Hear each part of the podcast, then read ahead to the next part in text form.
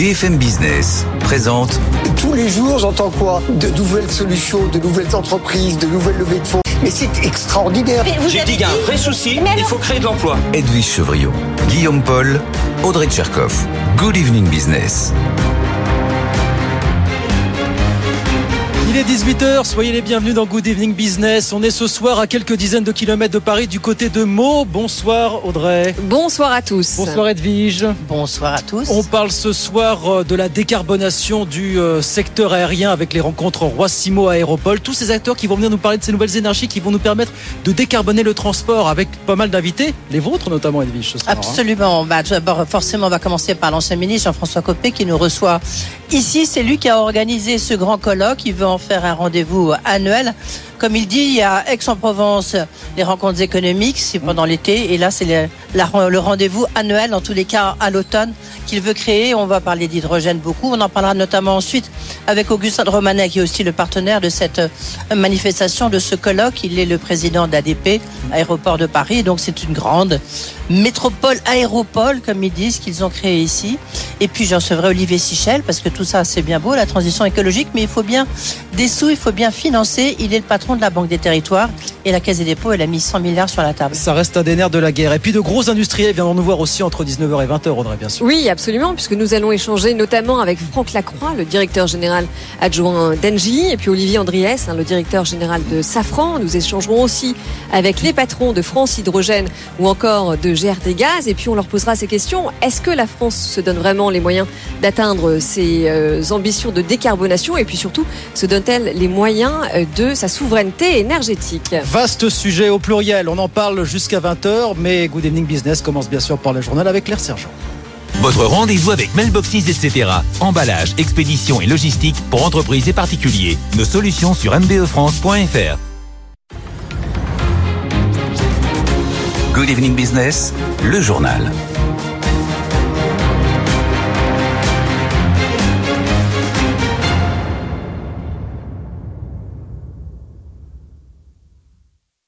Un dispositif clair, les entreprises rachetant leurs actions devront donner plus aux salariés. Il était l'invité exceptionnel de Christophe Jacubizine. Écoutez. Les rachats d'actions en France, ils sont déjà taxés. Ils sont taxés au même montant que les dividendes. Donc on ne va pas rajouter de taxes. En revanche, par souci de justice vis-à-vis des salariés, quand une entreprise a de quoi faire du rachat d'actions, eh bien, elle sera désormais obligée de rouvrir les accords d'intéressement et de participation et de donner plus aux salariés. Avec toujours la même logique qui est au cœur de notre politique économique, le travail doit payer. Vous avez les moyens de faire du rachat d'actions, eh ben, vous avez les moyens d'augmenter vos salariés.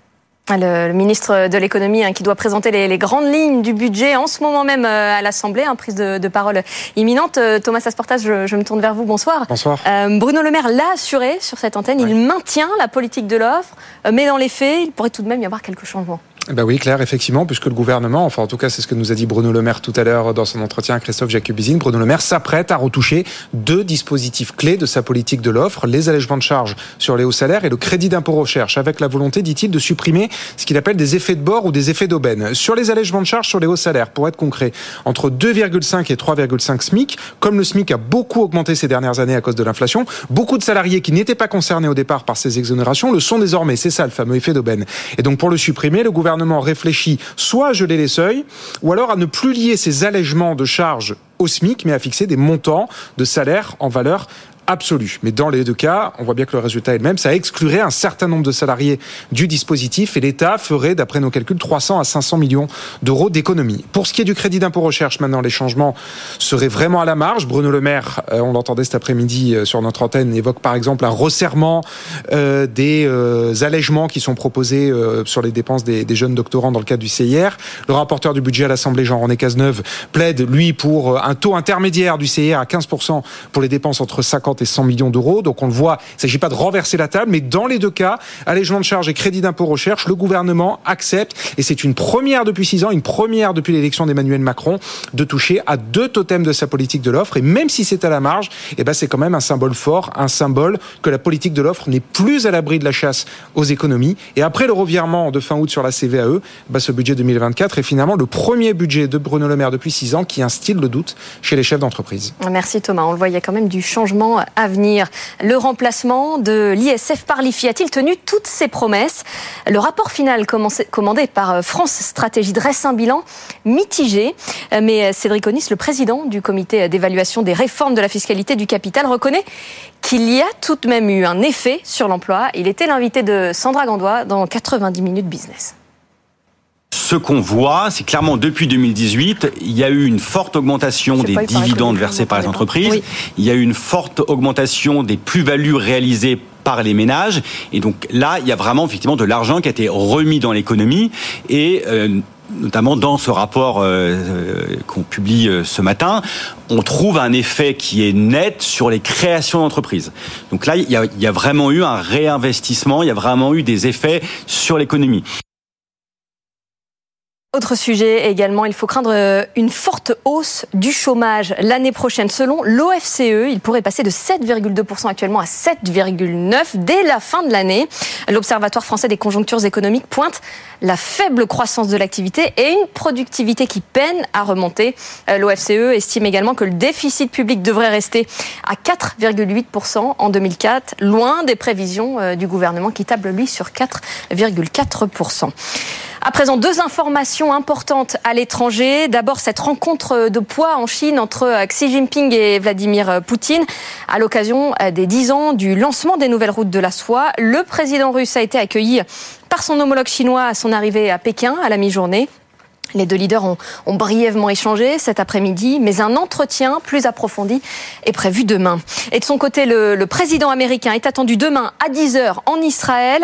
Euh, Joe Biden vient afficher son soutien à l'État hébreu. Il veut tenter d'éviter l'embrasement du conflit dans la région et va s'assurer que l'aide humanitaire parvient à Gaza. Dans l'actualité des entreprises, à présent, Citroën frappe fort sur le marché de la voiture électrique et lance une C3 à 23 300 euros. Le fabricant automobile du groupe Stellantis tente une riposte face aux constructeurs euh, chinois en cassant les prix. La C3 se place comme l'une des voitures les moins chères du marché, juste derrière la Dacia Spring. Euh, Justine Vasson nous l'a fait découvrir avec cette IC3 100% électrique d'une autonomie de 320 km, et bien Citroën veut se repositionner comme une marque populaire. Le mot a été répété à l'envie lors de la présentation de la voiture et l'argument principal de cette IC3, sans conteste, c'est son prix, 23 300 euros. C'est un message très fort envoyé au marché, à la concurrence. Écoutez Nicolas Monod, directeur des prix chez Citroën qu'on voulait surtout, c'était arriver à un niveau de prix qu'on sait important pour pouvoir faire basculer les gens dans l'expérience électrique. On sait très bien que la tranche 20 000, 25 000 est critique, et donc c'était ça notre obsession. Cette IC3, c'est la petite citadine électrique abordable qui manquait au portefeuille de Stellantis, hein, dont fait partie euh, Citroën. C'est une voiture qui va aller concurrencer directement la Dacia Spring de Renault et bien sûr toutes les voitures électriques chinoises qui sont en train d'arriver sur le marché à des prix extrêmement euh, concurrentiels. Citroën veut marquer un grand coup. On l'a compris avec cette IC3 hein, qui, pour être rentable, sera produite en Slovaquie et non pas en France. En 2025, Citroën veut aller encore plus loin. La marque promet une nouvelle mouture de cette IC3 avec une autonomie de 200 km pour un prix à moins de 20 000 euros. Merci Justine. Actualité des entreprises toujours. Goldman Sachs voit son bénéfice net reculer au troisième trimestre. Sur un an, il diminue de 36% et s'établit à 1,9 milliard de dollars contre presque 3 milliards il y a un an en cause une baisse importante de son activité dans la gestion d'actifs et la gestion de fortune. Les droits TV de la Ligue 1 n'ont pas trouvé preneur. L'appel d'offres lancé par la Ligue professionnelle de football de 2024 à 2029 s'est révélé infructueux. Elle va désormais se lancer dans des négociations de gré à gré avec chaque diffuseur. Et puis LVMH va construire une maison des métiers d'excellence en plein cœur de Paris en 2025. L'objectif, c'est de mettre en avant les savoir-faire et d'attirer les jeunes dans l'artisanat. Écoutez Alexandre Bockel, le directeur des métiers d'excellence d'LVMH. On a vraiment euh, ce nouveau lieu qui va naître fin 2025, qui va être un lieu ouvert à tous les publics. L'idée, c'est vraiment de créer une maison de la formation, mais pas de la formation que pour les professionnels. On arrive évidemment une partie école qui sera là, mais aussi une formation de sensibilisation pour le grand public qui s'interroge sur ce que peut être un métier de savoir-faire et quoi de mieux que finalement pour le connaître, de pratiquer un geste de savoir-faire. Et donc dans cette maison, pour le grand public, on va retrouver des ateliers à l'image des secteurs d'activité du groupe LVMH. Hein. nous aurons un atelier de maroquinerie, de couture, de joaillerie, d'horlogerie, et qui permettra au public sur inscription de se mettre dans la peau d'un artisan. Et on espère, dans ce cas, peut-être avoir une vocation, ou pas, mais en tout cas, il aura mieux compris ses métiers de savoir-faire. Voilà, et tout de suite, on part sur les marchés.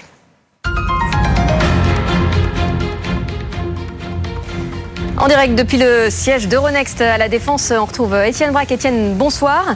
Euh, ce soir, euh, la clôture, on peut dire que le, le, CAC s'est maintenu au-dessus des 7000 points.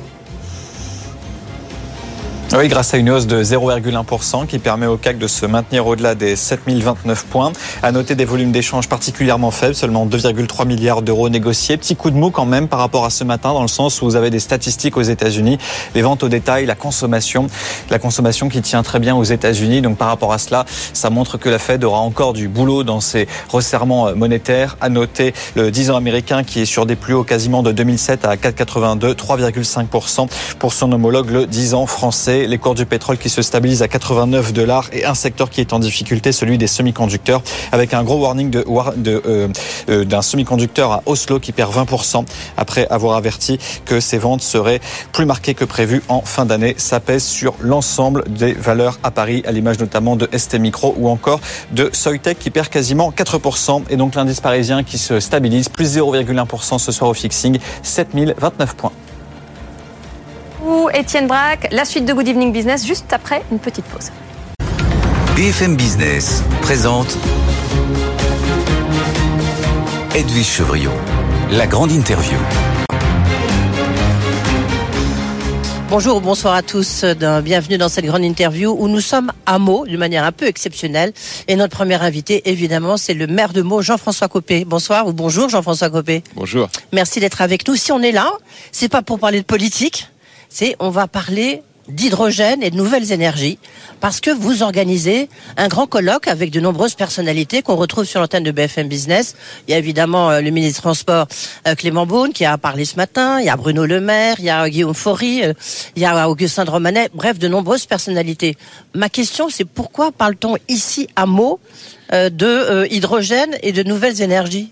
Tout simplement parce que les annonces à Paris c'est très bien, mais il faut aussi que sur les territoires on, on fasse aussi ce qu'on a à faire, on fasse notre devoir d'une certaine manière. Alors nous on a on, a une chance énorme ici, c'est que on est euh, autour d'un très grand aéroport, un des plus grands du monde, qui est Roissy Charles de Gaulle et le Bourget à côté.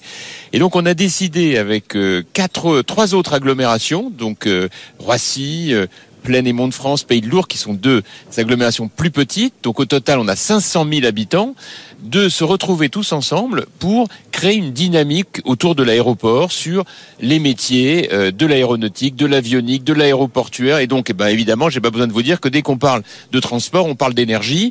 Et comme nous avons tous à nos places respectives besoin de développer le développement, de s'occuper du développement durable, eh ben, très vite on est venu à parler d'hydrogène, de nouveaux carburants propres et c'est pour ça qu'on a organisé ce colloque aujourd'hui qui aura lieu tous les ans en partenariat avec Aéroport de Paris France Hydrogène. Tous les ans, et c'est la première édition cette année, une sorte de rencontre d'ex sur les nouvelles énergies et ce sera une belle manière aussi de mettre sur la table les grands débats, les grands dossiers et je dois dire que tout le monde a répondu présent. On a des ministres, on a les grands présidents, les présidents des grands groupes français et puis j'espère européens qui vont nous rejoindre. Et du coup, vous êtes le président de Roissy Mo, euh, euh, métropole, aéropole, il faut même dire. Vous êtes le président de la métropole d'ici, mais vous êtes aussi euh, président donc de Roissy-Mo Aéropole. Le, vous avez focalisé ça quand même sur l'hydrogène. D'abord, qu'est-ce que ça va apporter à votre pays, à votre agglomération? Écoutez, euh, l'hydrogène, ça fascine tout le monde.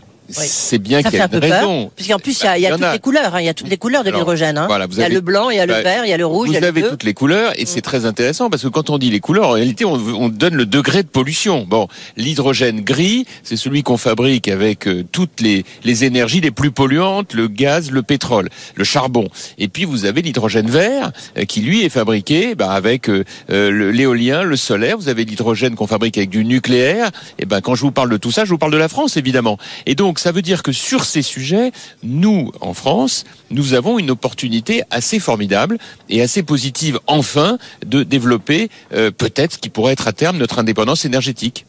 C'est euh, au niveau de Toulouse, puisque je parle Guillaume Faury, euh, qui est le président d'Airbus, mais aussi le président du GIFAS. Autour de Toulouse, on sait bien qu'il y a tout un secteur, il y a toute une dynamique très fort, euh, très forte, pardon, autour de l'aviation. En fait, ce que vous voulez créer autour de Roissy, c'est une dynamique très forte autour de, de l'hydrogène. Mais est-ce que de l'hydrogène et, les nouvelles énergies. et des nouvelles énergies, ça, ça- ça veut dire que qu'est-ce que vous en attendez en termes d'infrastructure, en termes d'emploi, d'emploi aussi, de création d'emplois Ah, je pense que ça peut être une chance euh, formidable de développement. Nous, sur nos territoires, c'est énorme autour de Roissy. hein. En réalité, on, on a vocation à accueillir des entreprises qui sont dédiées à la recherche-développement, euh, mais aussi à l'industrie. Et, et quand on voit les potentialités de l'hydrogène, parce qu'on en connaît les difficultés, les lourdeurs technologiques aujourd'hui, mais il faut voir les potentialités. Ça veut dire demain que c'est une vraie alternative euh, à des carburants fossiles, c'est une alternative pour l'industrie, c'est une alternative aussi pour euh, le stockage de l'électricité. Donc sur ces sujets, en réalité, ça répond à beaucoup de questions. Aujourd'hui, technologiquement, on a encore de gros obstacles, évidemment, mais il faut investir. Vous savez, moi, je compare ça, parce qu'on on fait des grands choix stratégiques dans, un pays. Je compare ça à ce qu'on a fait avec le nucléaire il y a 50 ans et ce qu'on n'a pas fait avec Internet euh, il y a 30 ans. Vous voyez Et donc, sur ces sujets, je pense qu'on a des opportunités passionnantes.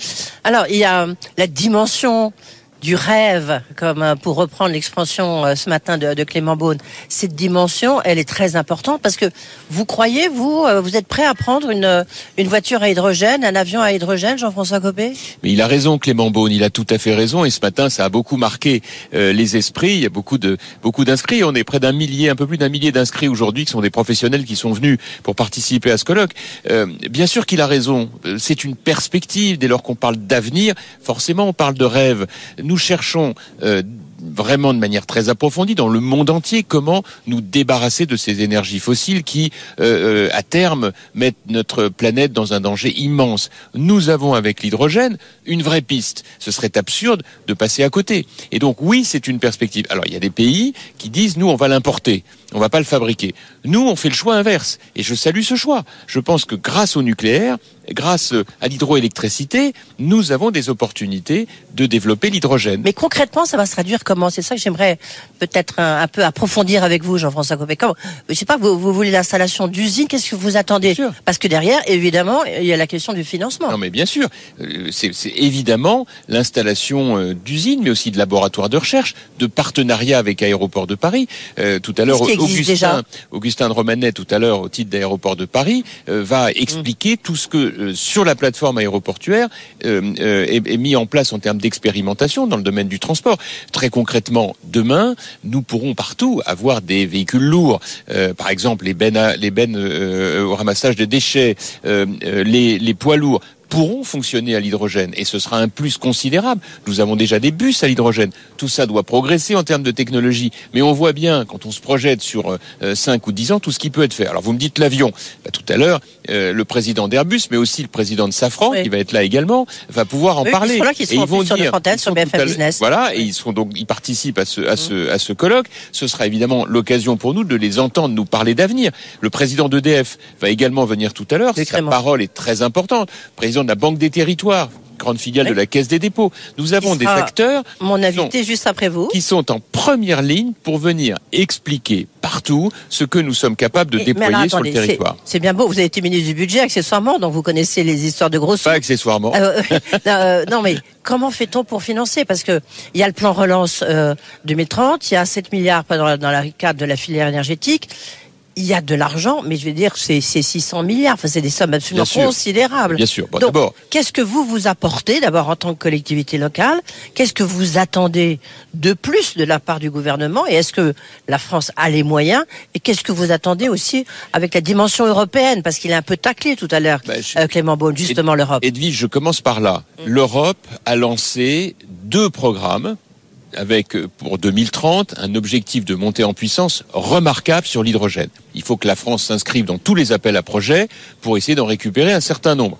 Au niveau national, Emmanuel Macron a fait Oui, mais alors restons sur le niveau, la Oui. dimension européenne, pardon. Parce que euh, on était premier dans tout ce qui est justement nouvelles technologies, énergie, euh, euh, décarbonation euh, euh, de, de- des transports. Et puis, est arrivé euh, Joe Biden, les Américains avec leur Bah, IRA. sûr. Et puis ils nous ont, euh, voilà, ils Bien, sont passés devant, ils sont devenus les champions. Eh bien, c'est la raison pour laquelle. Alors, est-ce qu'il faut, est-ce que vous appelez à ça? Mais, mais c'est exactement la raison pour laquelle l'Europe va, est en train de bouger, je le vois bien. Il y a un certain nombre d'annonces qui ont été faites. Le problème de l'Europe, c'est qu'elle est toujours lourde. Elle est toujours beaucoup énorme. plus lourde euh, que, euh, que les États-Unis, on, on le sait. Bon, mais pour autant, ça se met en place. Et puis, il faut que les pays soient moteurs. Alors, de ce point de vue, je suis quand même très heureux de vous dire que la France, après avoir euh, été partie sur des pistes folles de démantèlement du nucléaire, a remis en marche notre appareil euh, dans le dans l'indépendance nucléaire et puis d'autre part va avec l'hydrogène provoquer une nouvelle dynamique. Et donc, ces investissements-là, ils seront publics, mais ils seront aussi privés. Parce que, évidemment, que le public ne peut pas tout faire loin s'en faut. Il faut que le privé s'engage, et ça commence à être quand même le cas. Regardez les annonces du président d'Airbus. Oui.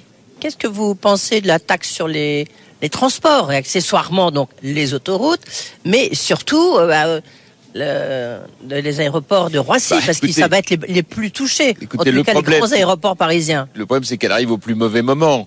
Euh, quand vous voyez le renchérissement du coût des billets d'avion, euh, on se dit mais mais c'est pas possible. Il y a un moment où on va avoir du mal à tout faire. Donc il va falloir que euh, le ministre des Transports, il l'a d'ailleurs un peu dit ce matin, déploie une énergie pédagogique importante pour bien rassurer sur le fait que cet argent sera bien utilisé, parce que sinon Oui. ça risque de provoquer, euh, ça risque de provoquer de sacrés remous dans une industrie qui est quand même très Mais vous êtes favorable ou pas Bah écoutez, je suis favorable. oui ou non Attendez. Bah, je suis favorable. Vous savez, dans ce dans ce domaine-là, on n'est jamais favorable à des augmentations euh, de taxes, surtout quand on n'est pas certain que l'argent sera mis au bon endroit. Moi, j'ai passé euh, tout mon temps à militer pour qu'on les baisse les taxes plutôt qu'on les augmente. Simplement, le vrai sujet, c'est qu'on a aujourd'hui des finances publiques qui ne sont plus tenues, et on voit bien que l'État n'est pas en situation Ah bah de oui. financer malheureusement, Oui. parce que tout est tout croule sous les budgets sociaux, sous des dépenses absolument folles qui n'ont aucun sens et qui malheureusement sont tout le discours national qu'avec un certain nombre je tiens pour dire attention, on ne peut pas dire oui à tout tout le temps. Mais là, de- c'est sur de l'infrastructure. Que demandez-vous précisément euh, aux ministres qui sont là Euh, Qu'est-ce que vous leur demandez? Qu'est-ce que vous attendez, notamment pour Meaux, dont vous êtes la ville? Non, mais pour mots, euh, moi, je, je- ce, que, ce que nous souhaitons, nous, on développe notre territoire. Vous savez, on n'attend pas grand-chose. Territoire de on, Meaux, on se débrouille. Notre objectif de Meaux à Roissy, il est de, fait, de créer les conditions pour que des entreprises se développent et, et pour qu'on arrive Mais à le c'est faire. quoi ces conditions? Qu'est-ce que vous demandez? À ces conditions, ça c'est à nous d'organiser notre territoire et on y travaille en libérant du foncier autant qu'on peut le Voilà, faire. c'était le sens de ma bien- question. Bien entendu. Et vous, vous Mais- en avez libéré du foncier écoutez, il se Ouais, Parce que si que- vous me dites c'est dans trois ans, ça sera déjà trop tard. Non, non, mais bien sûr. Mais enfin, tout ça est déjà programmé largement. Après, nous devons tenir compte de toutes les lois qui nous tombent dessus, Ouais. de ces normes, que ce soit sur l'artificialisation, que ce soit sur les, les impôts qu'on nous enlève. Tous ces sujets-là, il faut qu'on les gère. Et croyez-moi, c'est pas facile. Mais c'est pas pour ça qu'il faut pas faire. Et donc, moi, je continue de développer, de me battre pour ça avec tous mes collègues et amis. Euh, nous travaillons ensemble sur l'ensemble de ce territoire parce que c'est l'avenir. Et quand, quand on est maire, quand on est président d'une aglo, on ne pense qu'à une seule chose, c'est réduire le temps de transport entre le logement et le travail. Et avec euh, le développement que nous mettons en place, ce sera évidemment très important. Le, à votre niveau, puisque vous êtes une collectivité locale, qu'est-ce que vous mettez sur la table pour le développement, pour la décarbonation des transports de mots, des transports meldois Euh, Qu'est-ce que vous mettez déjà sur la table en termes de décarbonation? Nous, tout ce qui concerne le développement durable en général, euh, c'est notre priorité numéro un avec la sécurité. Et vous en êtes Donc qu'est-ce qu'on fait On va parler de sécurité, Qu'est-ce qu'on fait On a euh, du euh, le parc photovoltaïque le plus important d'Île-de-France ici à Meaux. On a euh, euh, de la géothermie euh, et de la cogénération pour tous les bâtiments euh, publics et les logements sociaux. Euh, nous avons euh, par ailleurs évidemment développé les, les, les gaz, les bus au, GNV. Nous allons passer à l'hydrogène partout où nous le pouvons avec nos prestataires. On est là-dessus extrêmement euh, extrêmement engagé évidemment. Et puis il faut faire de la formation et donc on installe à Meaux avec euh, Valérie Pécresse le lycée Pierre de Coubertin euh, qui va devenir le lycée numéro un en Île-de-France dédié aux formations de l'aéronautique et, euh, des énergies nouvelles. Est-ce que vous avez acquiescé, applaudi? Est-ce que vous regrettez le fait que la CVAE, en fait, ne soit pas supprimée? D'un seul coup, comme le réclamaient notamment les entreprises, mais soit décalée pour cause de dérapage public Mais Comme tout le monde, je le regrette évidemment. Mais qu'est-ce que vous voulez que je vous dise? Ça nous renvoie au point précédent. Mm. À partir du moment où il n'y a pas de vision claire, euh, sur la manière de réduire les dépenses publiques. Dès lors qu'on ne l'assume pas, ben on pourra jamais y arriver. La grande difficulté, Bruno Le Maire est assez courageux parce qu'il essaie de le, de, de le, dire urbi et orbi, mais malheureusement, il y a une espèce d'ambiance générale qui veut qu'on préfère sauver le journal de 20 heures à la télévision en annonçant une nouvelle dépense plutôt que de comprendre qu'il y a un travail énorme à faire d'économie structurelle. Donc on n'a plus assez d'argent pour investir à cause de ça. Le coût de la fonction publique, euh, on rajoute encore des rémunérations supplémentaires, euh, le coût euh, d'une politique sociale que nous ne maîtrisons pas. Bah, qu'est-ce que vous voulez? À la fin de la journée, ça nous fait des comptes qui explosent. Mais par exemple, Qu'est-ce que vous auriez fait sur ce budget 2024 Et moi, je pense que ce qu'il faut qu'on fasse. Il est crédible. Il est crédible pour vous ce budget? Il est crédible. Il est euh, à la hauteur des difficultés euh, qu'on accumule et qu'on veut pas traiter. Donc il est crédible. On verra bien. en termes d'économie, puisque paraît-il, il y a des économies. Non, mais vous savez, moi je vais vous dire, pour avoir été ministre du budget, les économies, c'est pas ça. C'est pas des bouts de chandelle. Les économies, c'est des, des économies structurelles. Voilà. C'est-à-dire que ça coûte, ça rapporte pas tout de suite, mais sur la durée, ça rapporte. Je vous prends un exemple. La fonction publique tant qu'on n'aura pas fini avec l'emploi à vie dans la fonction publique pour les nouveaux entrants, ça veut dire qu'on continuera d'avoir une gestion extraordinairement lourde de la masse salariale pour l'État. C'est des centaines de millions d'euros par an qui euh, doivent être économisés.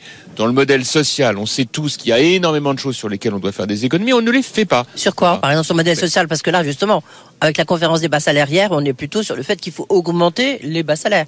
Vous, qu'est-ce bah, que... Mais, mais, tant qu'on continuera avec avoir un modèle social qui, sur les branches euh, retraite, santé, euh, euh, famille n'est pas réorganisée, on n'y arrivera jamais. Mmh. Nous avons des budgets sociaux aujourd'hui qui ne sont pas maîtrisés. On le sait très bien. Et donc, tant qu'on n'arrivera pas à, donner plus de rigueur à tout cela, ça n'avancera pas. Il y, a, un autre point aussi, ça sera peut-être notre euh, notre dernier échange, Jean-François Copé, c'est la question du logement d'abord. Est-ce que ici, à Meaux, dans l'agglomération bien sûr, est-ce que vous avez des problèmes de logement et comment faites-vous pour régler cette problématique? Edwige Chevrillon, la crise du logement est une catastrophe. Je ne comprends pas que les pouvoirs publics ne se mobilisent pas plus sur ces sujets. C'est un point absolument majeur euh, avec des, des, des, des multifacteurs qui vont mettre au tapis un nombre d'entreprises considérable. Donc moi je suis très inquiet parce que les gens en Ile-de-France ont un mal fou à trouver des prêts pour se loger.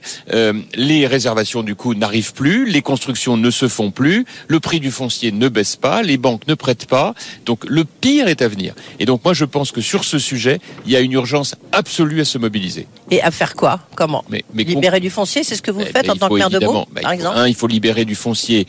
Deux, il faut remettre en place des facilités d'accès au crédit. Les, les, conditions sont beaucoup trop exigeantes.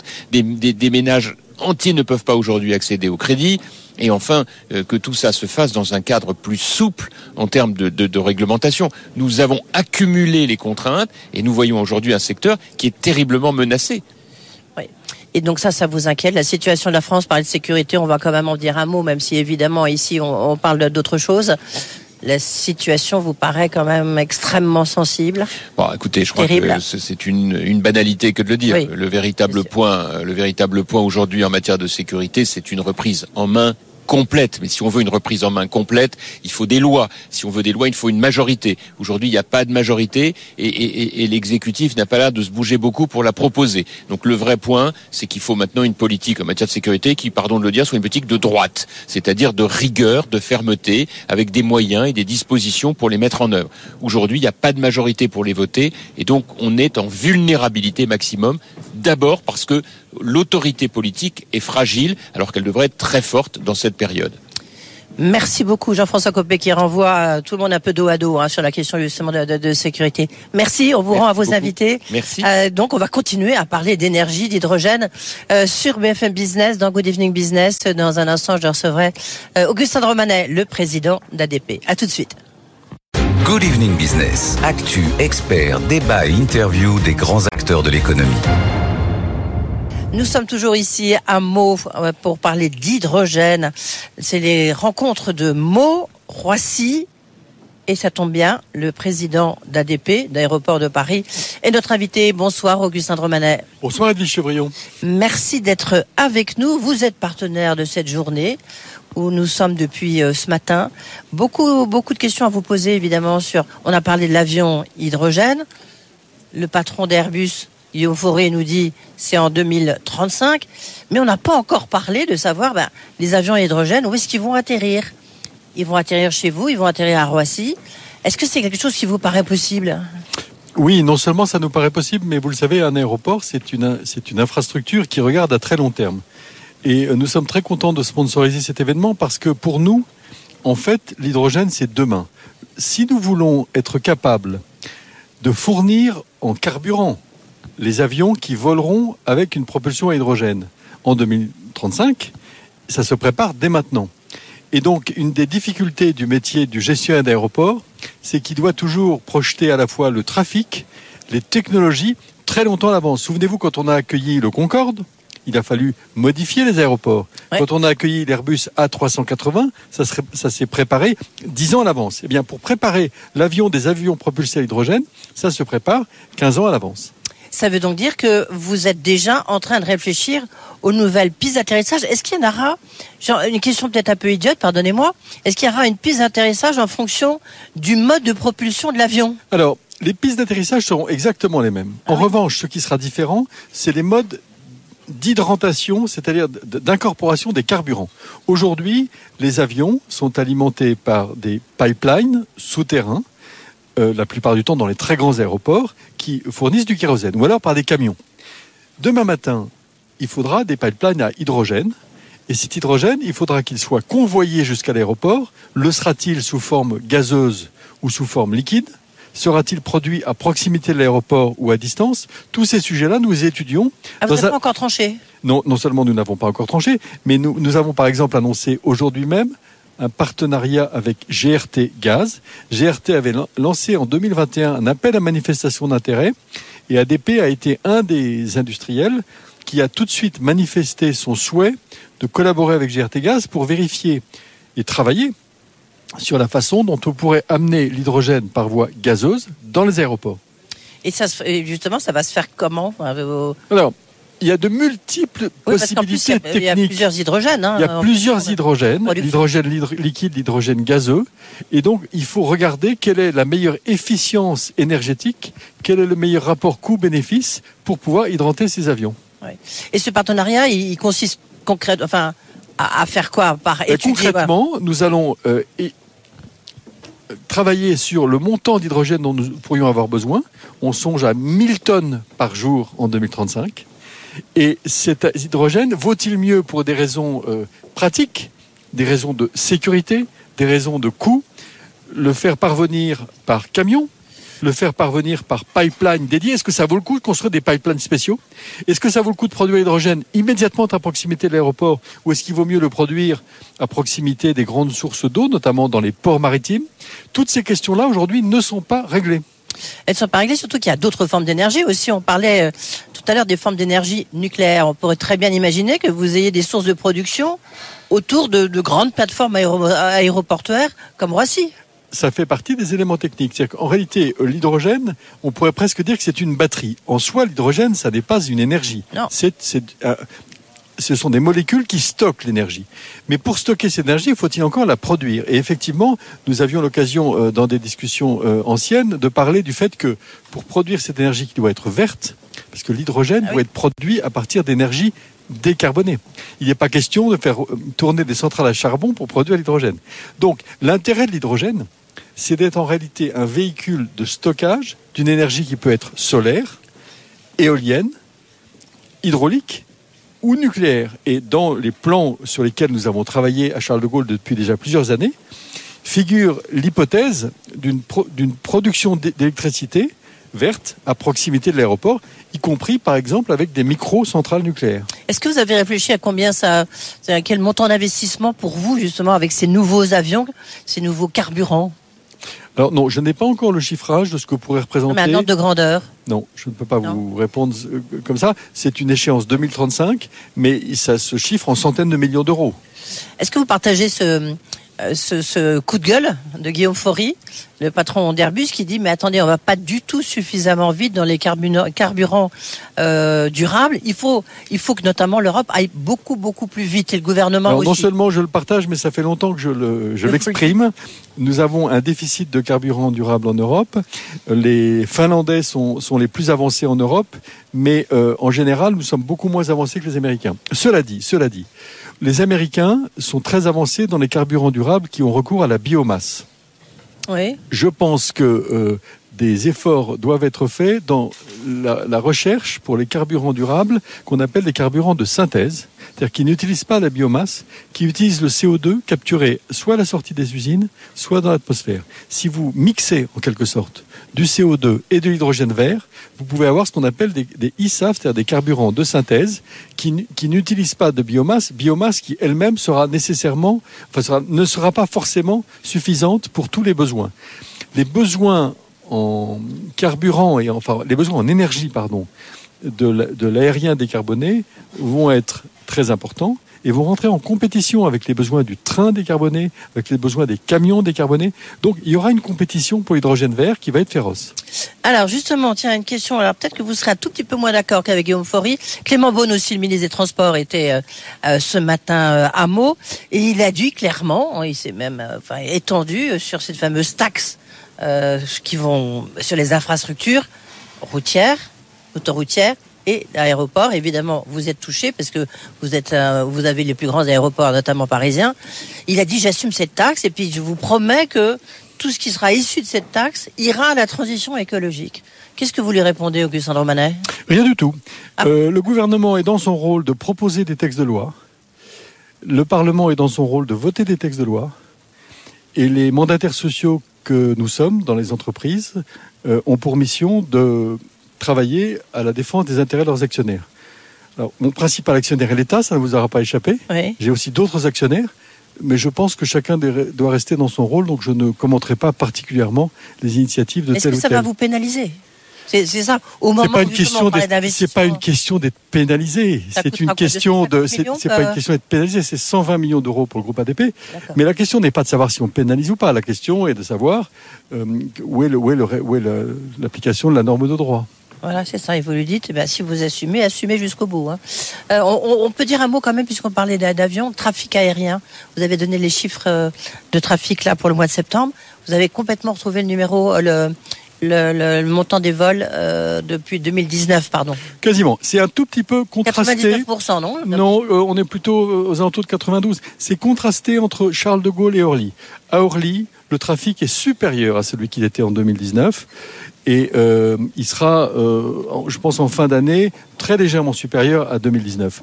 À Charles de Gaulle, on est encore un peu en retard, à cause notamment de l'Asie et plus particulièrement de la Chine. Ouais. Le- Est-ce que vous avez mis en place des mesures de sécurité euh, euh, plus importantes avec tout ce qui se passe? D'ores et déjà, en temps ordinaire, les aéroports sont très sécurisés. Nous avons reçu des effectifs de sentinelles supplémentaires après euh, l'attaque du Hamas sur Israël. Et nous avons mis en place des patrouilles supplémentaires en zone publique. Nous allons effectuer à la demande du ministre des Transports des annonces dans les aéroports pour appeler à la vigilance des collaborateurs. Et donc, euh, plus, plus que jamais, nos équipes, nos équipes de sous-traitants reçoivent des formations à la vigilance renforcée. je, je reviens un instant, pardon, sur la taxe sur les, euh, les transports. Est-ce que vous, quand même, vous avez le sentiment d'être une victime collatérale? Alors, comme le dirait un ancien Premier ministre, euh, c'est une émotion que je ne m'autorise pas. Quels seront les aéroports concernés? Oh, la loi est explicite, c'est les aéroports qui ont plus de 120 millions d'euros de chiffre d'affaires. Donc en France, je crois que nous sommes 4 ou 5. Nous sommes à, à 9 mois des Jeux Olympiques. Là, je suis sûr que vous allez me répondre. Euh, à 9 mois des Jeux Olympiques, vous êtes partenaire, ADP est partenaire. Lorsque vous voyez le climat, justement, on vient d'en parler à l'instant, ce climat euh, euh, avec ces actes euh, abominables, est-ce que vous vous dites pas, ça va être compliqué pour les réservations et même pour les Jeux Olympiques 2024 Je pense qu'il faut distinguer les deux choses. Intrinsèquement, ce que ce climat révèle pose des difficultés par en- en- à elles seules. Les Jeux Olympiques, par ailleurs, sont un événement mondial qui a pour objectif de réunir la jeunesse du monde autour du sport. Et donc, je pense qu'il faut avoir, pour les Jeux Olympiques, comme pour la Coupe du Monde de rugby, comme pour les grands événements sportifs, le même souci de qualité, d'enthousiasme que nous aurions en toutes circonstances, quel que soit le, caractère dramatique de ce que nous vivons aujourd'hui.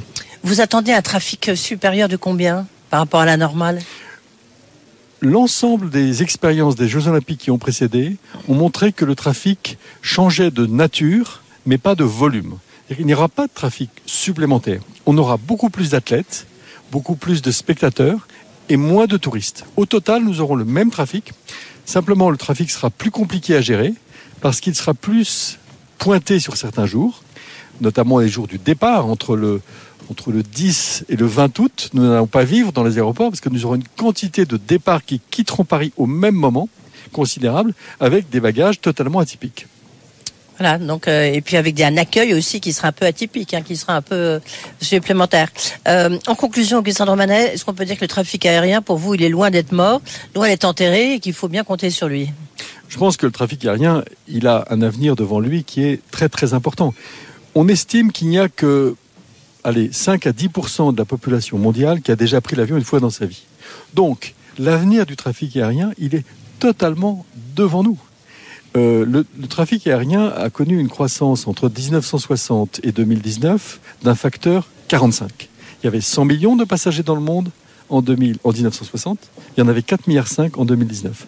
Alors, je ne dis pas que le trafic va continuer à croître à la même vitesse, mais, mais je crois que l'ensemble de la population de la planète aspire à visiter les autres parties du monde une ou deux fois dans sa vie. Oui, c'est l'ouverture, comme le disait à l'instant Bruno Le Maire. Augustin de Romanet, le président d'ADP Aéroport de Paris, était donc notre invité. Tout de suite, c'est Olivier Sichel, le patron de la Banque des Territoires, qui est notre invité. Good Evening Business. Actu, expert, débat et interview des grands acteurs de l'économie. Notre invité maintenant, c'est Olivier Sichel, il est directeur général délégué de la Banque des Territoires, parce que si, bien beau d'avoir de l'innovation, d'avoir des grands projets, de parler d'hydrogène, mais s'il n'y a pas de financement, évidemment, on n'ira pas très loin. Bonjour ou bonsoir Olivier Sichel. Bonsoir Edith Chevrillon. Merci d'être avec nous. Vous êtes donc le patron de la Banque des Territoires, la Caisse des dépôts, la Caisse des dépôts qui a quand même mis 100 milliards sur la table pour justement financer, mais au sens très large du terme, la transition écologique. On va parler évidemment de l'hydrogène. Qu'est-ce que vous, vous pouvez faire? Mais à votre avis, est-ce que ce que vous avez entendu ce matin, cet après-midi, est-ce que c'est réalisable? Je m'explique. Bruno Le Maire, qui était sur notre antenne tout à l'heure, a dit il faut qu'en 2040, la France soit la première industrie décarbonée du monde. Ça vous paraît possible? Ça me paraît possible. C'est très convaincant. Euh, on, euh, on, a une très grande ambition ici à Meaux autour de l'hydrogène. Mais vous l'avez dit, la, la, le groupe Caisse des dépôts s'est engagé pour financer à hauteur de 100 milliards la transition écologique de notre pays. Le coût a été évalué par la commission Pisani-Ferry à 300 milliards. Oui. Donc on va en apporter un tiers. Alors dedans, il n'y a pas que de l'hydrogène. Il y a des énergies nouvelles renouvelables, il y a des infrastructures de recharge de véhicules électriques, il y a de l'investissement dans des gigafactories.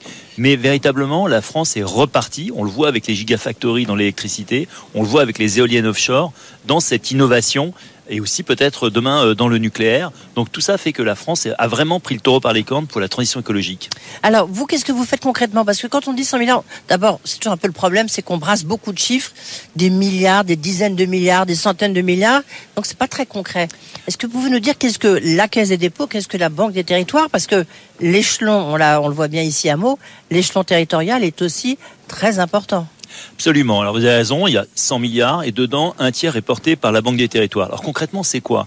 Je suis envie de vous dire, Edwige Chevrillon, la première énergie qui est à économiser, c'est vraiment celle oui. qu'on consomme pas. Et donc, il y a beaucoup de rénovation thermique qu'on fait. On fait la rénovation des logements sociaux pour les rendre plus performants. On fait aussi la rénovation des bâtiments publics. Oui, mais il y en a combien qui ont été faits, par exemple, logements sociaux Parce qu'on voit que la rénovation thermique, c'est un immense problème. Est-ce qu'il faut, du reste, le décaler, pas le décaler euh... 240 000 et on va monter à un rythme de 120 000 par an dans euh, notre plan euh, stratégique mmh. sur la période 2024-2028. Autre exemple, les écoles. On s'est engagé à rénover 2024-2028 10 000 écoles, c'est-à-dire une école sur quatre. Et c'est notre programme EduRénov qui vise à convaincre chacun des maires de faire de la rénovation thermique. Autre exemple très concret, Edwige Chevrillon, la rénovation de l'éclairage public. Est-ce que vous savez combien on peut économiser en remplaçant des ampoules thermiques d'éclairage public par du LED? 80%. Et ça aussi, c'est des programmes qu'on finance qui sont une transformation écologique au quotidien. J'ai juste une question. Est-ce qu'ils sont classés aussi F, G, les, les écoles, les logements sociaux? Les logements sociaux, absolument, ils sont classés F et G. Et il y en a de moins en moins. Il en reste très très peu. Il reste à peu près 15% du parc qu'on est en train d'éradiquer assez systématiquement. Le problème va être les logements privés. Mais bon, ça, c'est pas le rôle de la Banque des Territoires que de s'occuper des logements privés. Ok, alors maintenant, parlons d'énergie, euh, d'hydrogène. Vous investissez combien dans l'hydrogène? Dans, Sur les 100 milliards que vous avez, on sait que le plan de relance, je le rappelle, j'en ai parlé avec Jean-François Copé tout à l'heure, c'est 7 milliards pour la filière, la filière euh, hydrogène. Vous, vous mettez combien? À peu près 100 millions à peu près 100 millions. Alors, vous me dire, c'est pas beaucoup par rapport aux 100 milliards. Il y a des filières qui sont plus matures. Non, il y a le photovoltaïque. Pas beaucoup du tout, même par rapport aux Allemands, aux autres. Alors, il y a d'abord le photovoltaïque que l'on fait. Il y a l'éolien offshore. On est en région parisienne, c'est une région de géothermie, mais l'hydrogène, et c'est tout le sens de ce colloque aujourd'hui, c'est encore naissant, Edwige Chevrillon. Il faut encore stabiliser les modèles économiques. Il y avait une table ronde avec Luc Raymond, on disait bien qu'il y a encore beaucoup de recherche à faire pour passer à l'échelle et pour massifier. Alors concrètement, qu'est-ce qu'on fait à la Banque des Territoires? On finance des stations d'avitaillement. C'est-à-dire que par exemple, quand vous allez à Dijon, vous avez des bennes ordures ménagères qui sont à l'hydrogène, qui apportent des ordures qui vont être incinérées pour produire l'hydrogène qui sert à alimenter les bennes à ordures. Vous voyez, c'est des systèmes comme ça, encore faut-il avoir des bennes à ordures. Ça veut c'est très significatif que vous ne mettiez que 100 millions quand même. Ça veut dire que pour vous, on n'en est qu'au balbutiement, comme vous venez de le dire. Ça veut dire qu'il n'y a pas d'innovation, il n'y a pas de, de structure qui se met en place? Si, si, mais il y a de l'émergence. Mais aujourd'hui, c'est une filière qui est encore émergente, qui a besoin d'être structurée. Et donc 100 millions, c'est déjà beaucoup à l'échelle de la Banque des Territoires par rapport à des programmes qui sont plus massifs sur des technologies plus mûres, comme l'éolien ou euh, comme euh, le, le photovoltaïque. Oui, donc, mais est-ce que vous l'avez, je sais pas, à l'issue de ce colloque, par exemple, est-ce que vous allez mettre plus sur la table? Alors, on verra au fur et à mesure des besoins. La table ronde. L'infrastructure, pardonnez-moi, juste, je, reviens à ce que disait Jean-François Copé euh, tout à l'heure. Bah, il faut créer des usines, il faut créer des emplois. Il y a, il y a Augustin de Romanet aussi qui, qui, était là juste avant vous. Et donc, il faut aussi euh, transformer les plateformes aéroportuaires, les décarboner. Euh. Ce qu'on disait, c'est surtout avec Luc Raymond, c'est trouver des usages. Et aujourd'hui, pour trouver des usages, par exemple dans la mobilité, il faut encore que vous ayez des cars à hydrogène, que vous ayez des véhicules lourds à hydrogène. Bruno Le Maire a annoncé l'avion hydrogène, mais il a dit pour 2035. Hein. Donc aujourd'hui, si vous voulez, ça commence. Nous, on va accompagner. Si évidemment il faut mettre plus, et c'est l'intérêt d'avoir ce colloque annuel, on pourra mettre plus sans aucune difficulté.